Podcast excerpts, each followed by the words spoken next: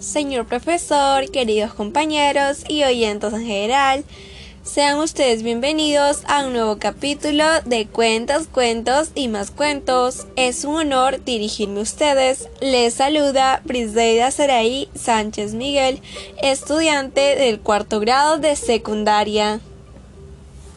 En esta oportunidad quiero presentarles mi resumen del cuento titulado La Mesa del Cóndor.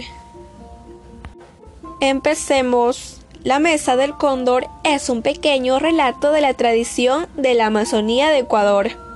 Se ha transmitido de generación en generación cuenta cómo una comunidad, ahora conocida como la Taza Yaku, vivía con temor porque cada persona que salía al río no volvía.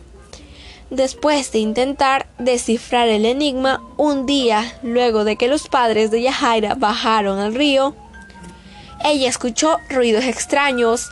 Esta se acerca con un machete y descubre la horrible razón de las desapariciones. Un gigantesco cóndor comía restos de seres humanos.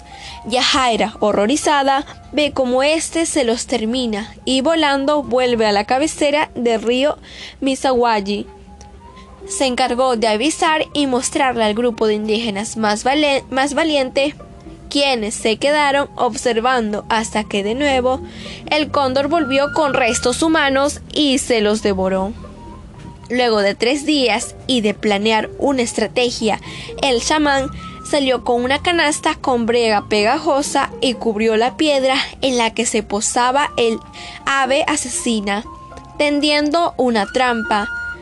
Así, el cóndor cayó en la trampa. Cuando vuelve a posarse allí, los indígenas salieron atacando con lanzas. Mal herido, lo arrestaron y quemaron.